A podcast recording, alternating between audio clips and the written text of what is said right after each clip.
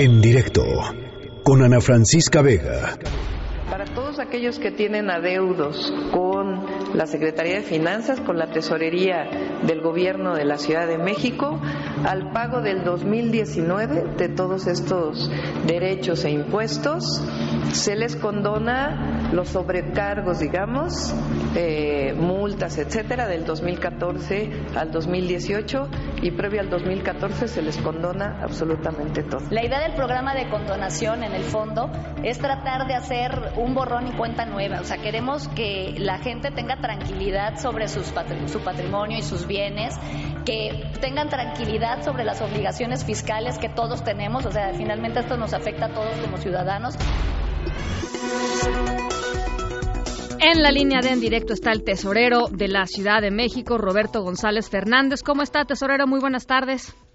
Buenas tardes, Ana Francisca.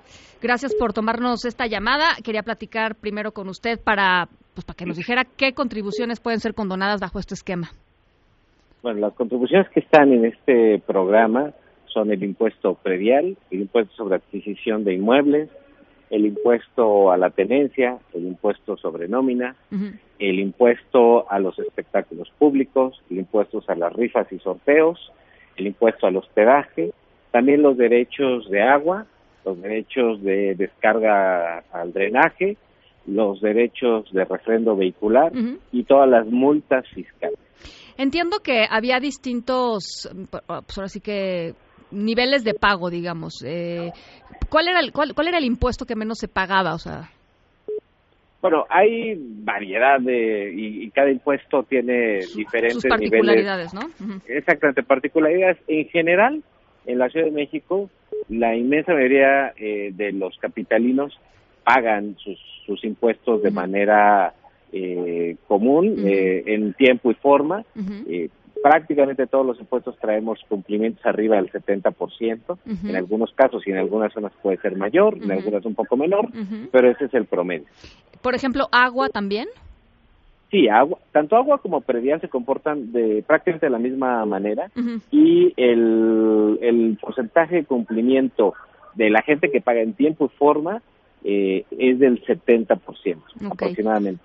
Si se le hace alguna mm, acción de cobranza, eh, sube al 85%. Oiga, a ver, platícanos un poquito por qué sucede, o sea, por qué por qué tomar, por qué decidieron esta esta esta nueva política de, borrón y cuenta nueva, eh, porque supongo que hay gente que estará muy feliz, pero habrá otros eh, contribuyentes cumplidos que nunca han tenido adeudos o que mm, incluso gente, ni siquiera estoy pensando en alguien que, digamos, de una posición socioeconómica acomodada, sino tal vez quizá alguien que, que pues hacía muchísimo esfuerzo por pagar sus, sus impuestos, sus derechos de agua, etcétera, y va a decir, pues sí, ¿por qué si yo los estuve pagando ahora se los van a perdonar a los que no pudieron pagarlo? ¿Por qué no nos platica un poquito cuál es la lógica? Bueno, la lógica de establecer este programa tiene que ver con, primero, un apoyo a la economía familiar.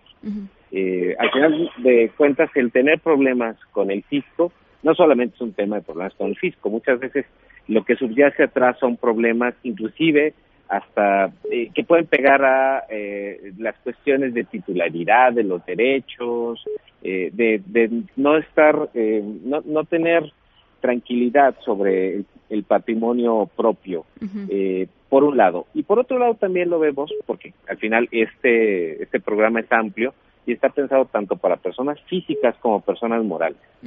Eh, entonces también es una forma de apoyar y de alentar el desarrollo económico de la ciudad para aquellas pequeñas, medianas, grandes empresas que también tengan algún problema actual que algún eh, en algún sentido no hayan podido cumplir de mejor manera e inclusive estén en un proceso de fiscalización pues que puedan eh, terminarlo rápidamente y cumplir con sus obligaciones. Bien, había por ejemplo eh, digamos, eh, acciones que estuviera tomando, que estuvieran tomando previas administraciones que digamos que pusieran en peligro el goce de, ciertos derechos como como usted está diciendo tesorero o que quizá le cerraran el agua a alguien o sea porque me parece que no no, no sé no sé no si llegaba a que al punto en donde la gente sintiera un, un agobio digamos este por parte de las autoridades para el cumplimiento de sus obligaciones fiscales No, no creo que se hubieran tomado acciones de ese tipo,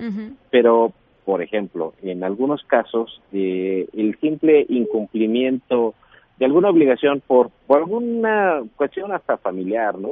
Porque se enferma el proveedor de la familia, por eh, alguna cuestión como puede ser eh, dejar de percibir eh, ingresos por falta de empleo, etcétera, etcétera, se va convirtiendo en una, en una bola de nieve. Eh, cuando se deja de cumplir o se deja de pagar un impuesto, eh, el paso del tiempo es lo peor que puede pasar, porque los recargos y la tasa de, de, estos recargos moratorios es tan alta que al final, con el paso de los años, pues eh, pueden ser deudas que en su momento eran relativamente pequeñas creo que para una familia o inclusive para una empresa puede eh, convertirse en algo difícilmente pagable. Bien.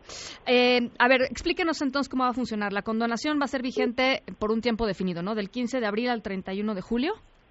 Así es. el, el, programa estará vigente hasta el 31 de julio y son dos grandes, eh, digamos, como partes del programa.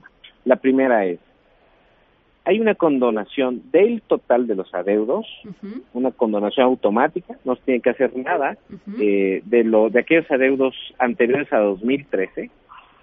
Sí y solo sí los adeudos que eh, tienen menos de cinco años, es decir, de 2014 a 2019 son eh, pagados en, a lo largo del transcurso de la vigencia del programa.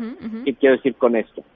Si alguien debe por decir algo, 10 años de predial, con que se ponga al corriente en los últimos 5, aún e, es, esta parte que se, que se podría al corriente también tendría una condonación de recargos, de multas y de gastos eh, de ejecución. Al pagar estos, en automático, lo anterior a 2013 desaparecería. Y ahí sí desaparece la totalidad de la deuda. Y eh, además puede ser este a, meses y, todo, pues hay una serie de... Sí, eh, tenemos, tenemos el esquema en el cual eh, no es necesario pagar estos cinco años todos de golpe, o sea, porque pudiera ser una cantidad importante, se pueden ir haciendo pagos, se pueden ir eligiendo los eh, los periodos a pagar durante la vigencia del programa. Sí. estos mismos pagos se pueden realizar con una tarjeta de crédito al esquema de meses, por supuesto, y al final lo importante es que se cobran los cinco años. Una vez tienes estos cinco años, lo demás se condona en automático. Bueno, pues allá está. Este, ¿Y cuánto dinero piensan recaudar con, con esta política? Eh, estamos eh, estimando que podrán ingresar a las arcas de la ciudad un aproximado de dos mil millones de pesos. ¿Cuántos deudores hay? Yo sé, ya, ya, ya, ya sé que nos dio un porcentaje ahí, nos dijo que la gran mayoría paga sus impuestos, pero ¿tienen un estimado, digamos, o un padrón de, de los deudores de la Ciudad de México? Eh, varía porque obviamente no todo mundo, no todo mundo debe todo o no todo mundo tributa los mismos impuestos o, derechos. Pero estamos hablando de una masa de alrededor de 120 mil personas o contribuyentes. Bueno, pues eh, ahí está esta información para todos ellos que, eh, pues de alguna u otra manera no pudieron pagar o no, que algunos no quisieron pagar, tesorero, porque también sucede. Este eh, los impuestos. Esta es la decisión del gobierno de la Ciudad de México. ¿Qué le dice a toda la gente que está enojada por el borrón y cuenta nueva? Bueno, pero dos cosas. Eh, esto es un, hay que verlo como lo que es. No es un programa para recaudar. Es un programa de apoyo a la economía, tanto familiar como a las empresas. Por otro lado, el que cumple en tiempo y forma siempre va a terminar pagando menos. ¿Por qué? Porque el gobierno de la ciudad sí tiene muchos mecanismos de apoyo y de incentivo para que se pague en el momento correcto los impuestos. Pongo un ejemplo, el predial. Si se paga el predial de manera anticipada durante los dos primeros meses de cada año, normalmente se otorga un descuento que puede ser importante, entre el 8, en el caso de enero, de este enero fue 8%, en el caso de febrero fue 5%, y al final es algo que no se obtiene si se deja de pagar. Porque el que paga después, aunque se le condonen recargos, aunque se le condonen las multas, siempre va a pagar más porque el principal, el impuesto, tiene que ser actualizado con la inflación. Y la inflación acumulada de varios años pues puede representar un porcentaje importante. Aunque a uno se les va a condonar todo. Los de antes del 2014. Así es, a eso se les eso condona se todo. Eso ya, en- en eso ya, efecto. esos ya están, esos ya fueron- resultaron gan- los ganones, digamos, de todo esto. Sí, y solo si se ponen eh, en, co- en digamos, cor- a corriente. eh, sí. al corriente Bien. con los últimos cinco años. Bueno, tesorero, pues le agradezco mucho estos minutos para en directo. Eh, muy buenas tardes y muy buen viernes. Al contrario, muchas gracias por dejarnos comunicar este programa que creemos son buenas noticias para la ciudadanía. Muchísimas gracias, Roberto González Fernández, tesorero de la Ciudad de México. Ya lo escucharon. Hay que entrar a la página de la tesorería o a la página de, de agua, etcétera, y ahí hacer el cálculo de los adeudos si es que los tienen. En directo con Ana Francisca Vega.